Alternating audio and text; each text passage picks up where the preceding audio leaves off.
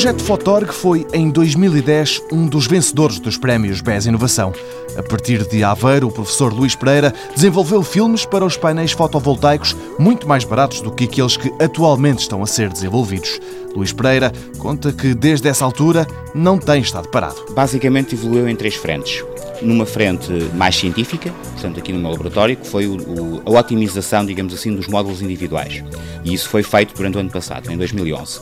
Isto foi uma fase, está concluída e, portanto, passamos a fases seguintes. Apesar deste afinamento, estes filmes que compõem os painéis fotovoltaicos continuam a ser menos eficientes a captar a luz do sol do que os painéis solares atuais. Mas não era esse o objetivo. É que a grande mais-valia do Fotorg é que, feitas as contas, o custo por watt produzido é 10 vezes menor.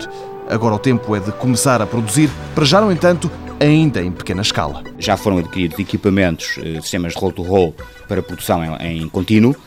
Já chegou o equipamento, chegou o primeiro equipamento mais pequeno, chegou em setembro do ano passado. Estão-se a fazer os primeiros testes estão a dar bons resultados do ponto de vista de posições de filmes individuais. As estruturas são de dois filmes, pelo menos. Estamos a fazer posição de um filme primeiro, o outro filme depois, no sentido da otimização agora do equipamento em larga escala. E em paralelo a tudo isto, os cientistas apalpam terreno para ver como podem avançar. Há ligações com empresas portuguesas neste momento que estão interessadas.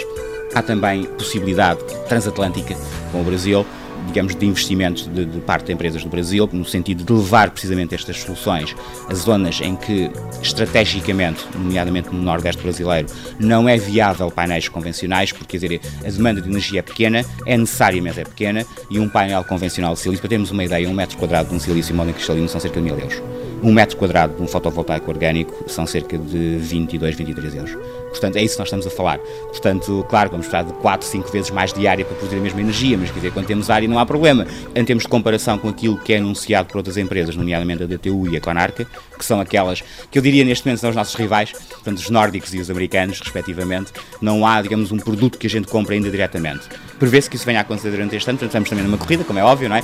Mas isto é mesmo assim, portanto, há algum timing para as coisas e, portanto, estamos a evoluir nesse sentido. Procuram-se, assim, grandes áreas para instalar estes painéis solares muito low cost e com mais valias destas, interessados é coisa que não falta.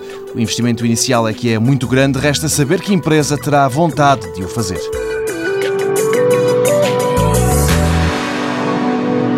Mundo Novo, um programa do Concurso Nacional de Inovação BSTSF.